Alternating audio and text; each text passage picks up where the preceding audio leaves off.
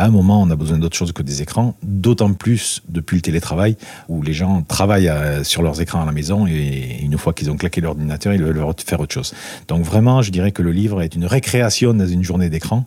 La librairie que certains pensaient enterrer avec le développement d'Internet notamment, ne s'est jamais aussi bien portée et vraiment pour moi un des métiers les plus modernes qui soit. Et tout le travail que l'on fait, c'est vraiment pour continuer à asseoir cette modernité pour les dix ans à venir.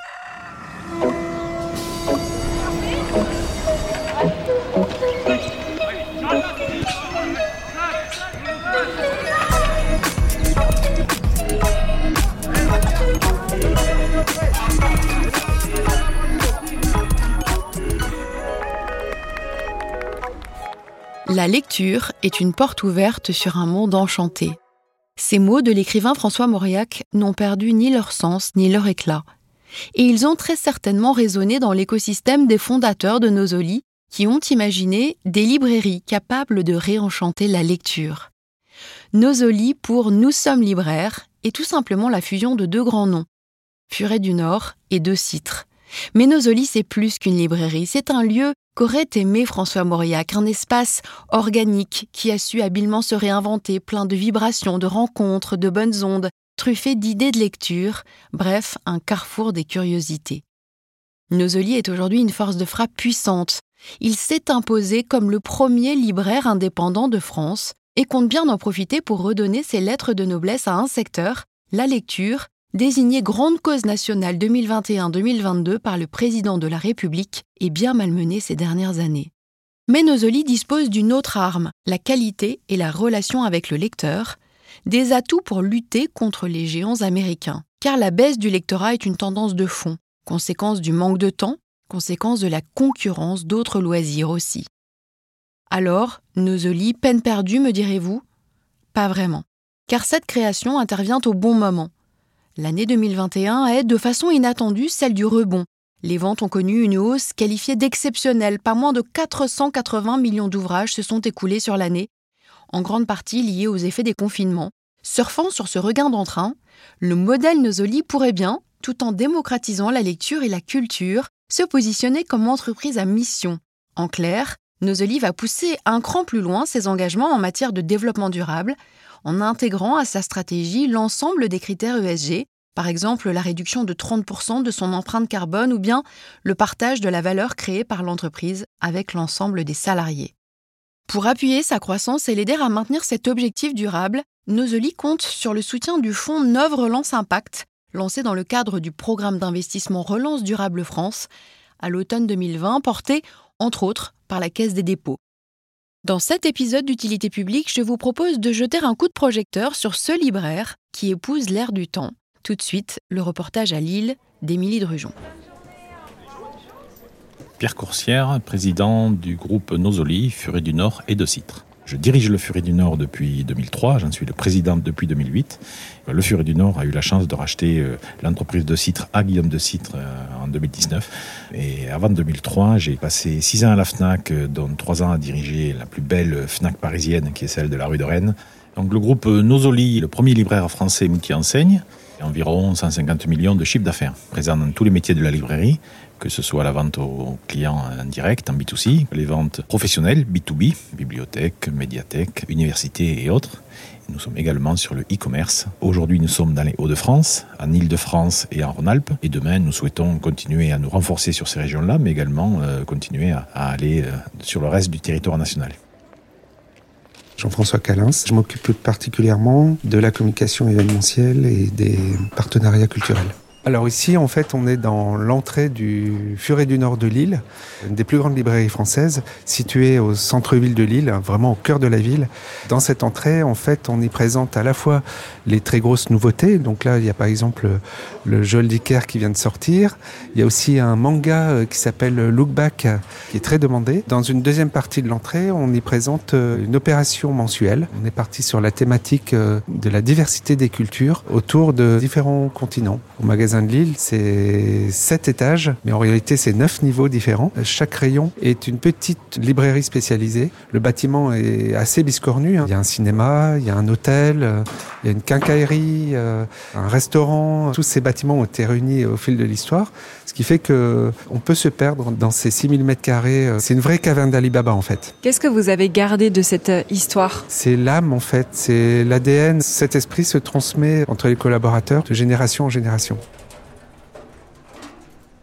Je pense qu'un de mes meilleurs souvenirs, c'est les nuits Harry Potter, et notamment la toute dernière qui a eu lieu en 2007. Ce soir-là, il y avait pas loin de 3000 personnes sur la Grande Place de Lille qui attendaient euh, tranquillement l'ouverture à minuit pour acheter un livre. Il y avait cet engouement. On avait euh, théâtralisé vraiment cette soirée avec euh, des animations, beaucoup d'effets spéciaux. Il y avait de la fumée lourde, il y avait des jeux de lumière, des projections à laser, des comédiens qui crachaient du feu, des choses comme ça.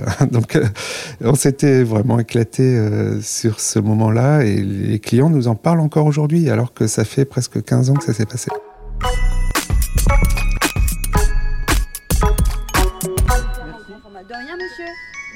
Alors moi je m'appelle Julie, je travaille au rayon policier, je suis libraire au Forêt depuis 13 ans. La vie du libraire reste important et heureusement qu'il y a encore ça. Vous voyez, j'aime beaucoup les Donaleon par exemple. Ah oui, ah bah là du coup vous pouvez aller là-dessus. Donaleon c'est C'est parce que ça se passe à Venise et que je connais bien Venise. Voilà. Ça fait des années qu'on vient avec mon époux. Donc on adore ça. Qu'est-ce que vous lisez en particulier? Tous les livres psycho, aussi les policiers. Il y a beaucoup de choix et les personnes qui sont là sont compétentes pour vous renseigner. C'est très important. Depuis combien de temps tu viens au Furet ici? En 1960, j'avais 15 ans. Quand je passe à la caisse, je refuse de dire que j'ai une carte de fidélité. Je dis j'ai une carte de haute fidélité. je suis pas dans les plus vieux clients, mais pas loin. Je sais ce que je veux en général. On va accompagner euh, les besoins de chacun et sur tous les âges de la vie. On va accompagner l'enfant dans ses premières lectures, dans ses années collège, dans ses années lycée avec les livres scolaires. Par la suite, dans ses années universitaires, dans ses années professionnelles. La lecture loisir va venir en complément de la lecture de besoin, on va dire. Le marché du livre est un marché très dynamique. Nos librairies, nos magasins, parce qu'il y a du livre et du hors-livre, sont des lieux de rencontre. Quand vous rentrez dans une librairie, vous rentrez dans une sorte de bulle. Pour vous, vous voyez euh, des livres, vous parlez au libraire si vous le voulez. Vous pouvez rester seul pendant deux heures dans une librairie et aller au gré de vos envies. Soit j'ai en tête euh, un livre, soit tout simplement je viens voir ce qu'il y a en nouveauté. Je vais passer par des rayons où j'aurais pas forcément euh, pensé aller sur, sur un site ou en ligne. Donc là, vraiment, je vais fureter au furet. Certains disent passion du client, moi je dirais plutôt passion du livre partagé avec nos clients. Nous nous revendiquons libraires, ce qui est très important pour nous, pour notre fierté déjà, pour notre raison d'être. Plus de 50% de notre chiffre d'affaires est fait en librairie. On n'est pas libraire par hasard, c'est vraiment le cœur de notre métier. Je m'appelle Emeline, je travaille au rayon vie pratique au premier étage. Je m'occupe plus précisément du rayon développement de l'enfant et euh, la lithothérapie. Pour moi, un libraire, c'est pas juste une personne qui euh, vend un livre, c'est le partage en fait qui va avec. C'est le conseil, c'est un moment d'échange en fait avec le client. Et au-delà de ça, bah, ce livre, ça peut peut-être donner un bon gros coup de main à la personne à qui on le donne. Une librairie, c'est toujours en mouvement en fait. C'est un instantané de la société euh, du moment. Le Furet du Nord des années 70 n'a plus rien à voir avec celui d'aujourd'hui. Dans les années 70, on était sur une décennie euh, plutôt idéologique. On avait par exemple des rayons sur euh, l'anarchisme qui prenaient plusieurs dizaines de titres. Les années 80, c'était la valeur de l'économie, de l'entreprise qui était mise en avant. Début des années 2000, on était plus sur la spiritualité, les religions. Et puis là maintenant, bah, c'est tout ce qui touche à l'écologie ou à la planète, que ce soit en littérature, en bande dessinée, même le rayon cuisine par exemple est impacté par ces mouvements.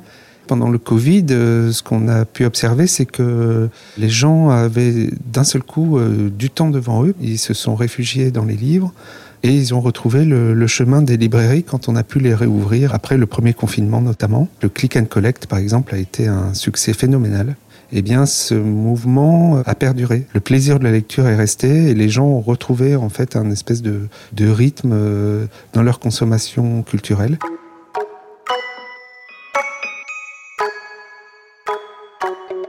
Moi, je ne lis pas. je prends pas le temps en fait. J'aime pas forcément lire. Et toi, est-ce que tu lis? Euh, Non, je lis pas non plus. euh, nu romance. Plutôt sur tablette ou plutôt en livre? Les deux. Moi, je lis un peu de romans, genre Lovecraft. Après, je lis des webtoons, donc c'est sur mobile, ou sinon je lis des mangas. Essentiellement manga aussi, mais un peu webtoon. Bah, je vais dire pareil, sauf qu'en plus, je lis des œuvres chinoises, des romans graphiques, mais chinois. On vient surtout ici pour les mangas, quoi. J'en achète beaucoup. S'il y a un manga que j'aime bien ou une série que j'aime bien, j'essaie d'avoir tous les tomes, on va dire. Et c'est quoi, par exemple, la, série phare en ce moment? On va dire One Piece, pour rester au classique. Sinon, euh, j'achète un peu de tout en soi. Parce qu'il y a quand même beaucoup plus de choix ici que dans d'autres magasins. On a un pays qui produit beaucoup de livres, 60 000 nouveautés par an. Le manga, par exemple, la France est le deuxième marché mondial après le Japon. Et donc, on a des éditeurs qui sont très inventifs, très productifs. Notre pays est quand même assez atypique dans le domaine du livre. Je vous présente Guillaume, qui est un de nos grands spécialistes du rayon bande dessinée. Tu peux peut-être nous dire quelle est la meilleure vente du rayon en ce moment? Euh, Le Monde sans fin de Jean Covici et de euh, Christophe Blain. Très grand succès, déjà 4 ou 5 euh, réimpressions, euh, vraiment très demandé tous les jours. Il y a aussi le nouveau Enki Bilal, le Bug 3 euh, qui vient d'arriver, futur grand succès.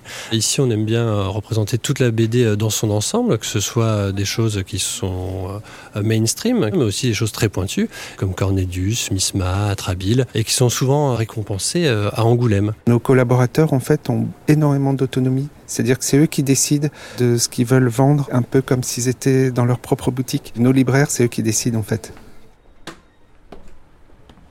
Si on compte tous les collaborateurs de l'ensemble de l'entreprise, on est quand même 800 maintenant, répartis sur 32 librairies. On a des gens qui viennent de toute la région des Hauts-de-France, mais aussi de l'étranger, de Belgique, euh, de Paris. Euh.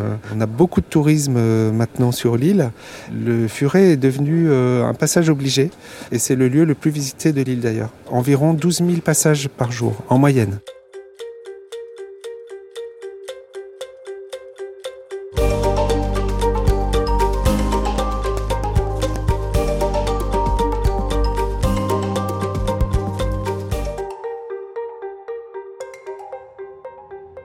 Alexandre Broster, je travaille au sein de la Caisse des dépôts dans le département de la gestion des actifs. Le rapport à la lecture, c'est d'abord pour moi un rapport avec l'enfance, un formidable moyen d'apprendre et aussi toute la part de rêve et d'imagination qu'on peut développer grâce à la lecture. Le marché du livre, c'est 4 milliards d'euros en France, plus que le marché de la musique. Comment est-ce que vous, vous résumeriez les enjeux liés à l'économie du livre? L'industrie du livre était quand même pendant des années en perte de vitesse ces derniers mois ou ces dernières années, il y avait eu un rebond salutaire pour l'industrie. Et peut-être que c'est euh, les prémices aussi d'une stabilisation du marché ou même d'un rebond et d'une croissance plus durable. Et c'est de savoir aussi s'il y a un modèle économique rentable au regard d'une concurrence qui est très concentrée. C'est dans les gènes d'un groupe comme Nozolim qui sont des acteurs avec un ancrage local fort, une histoire et surtout une raison d'être et une vocation euh, très forte qui va euh, au-delà du commercial et de volume de vente, bien au-delà de certains acteurs globaux, euh, essentiellement digitaux.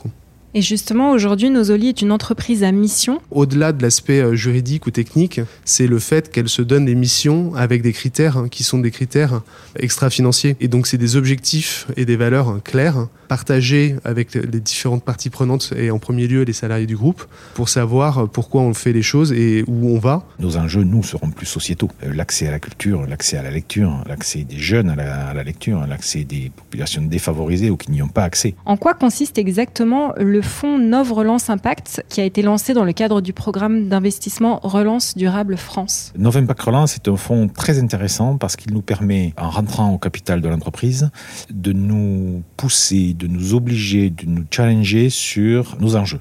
C'est un fonds très organisé qui regarde euh, les performances économiques, mais pas que. C'est tout l'intérêt, c'est qu'il regarde aussi toutes ces performances euh, liées à l'entreprise en mission. Et ils vont nous obliger, dans le bon sens du terme, à bien cadrer notre action et ensuite à la mesurer. C'est assez nouveau pour nous d'avoir ce type de fonds pour des enjeux sociétaux et pas simplement pour des performances économiques. Très très bon euh, allié pour qu'on puisse aller plus loin. C'est un programme qui a été lancé en 2020 et il y a eu plusieurs initiatives avec la création de fonds. L'idée était de soutenir dans un contexte de marché particulier et compliqué, d'apporter en premier lieu un soutien financier à l'économie française et donc à des sociétés françaises avec un prisme régional important. Et au-delà du soutien financier, l'idée est de promouvoir l'investissement dans des sociétés qui mettent en avant un partage de création de valeur et aussi d'avoir des critères extra-financiers communément appelés ESG, assez poussés. Le E est pour l'environnement, le S pour le social et le G pour la gouvernance, tellement poussé que la rémunération du fonds dépend aussi de l'atteinte ou non de ces objectifs extra-financiers notamment sur justement le partage de création de valeur ou la mise en place d'actionnariat salarié.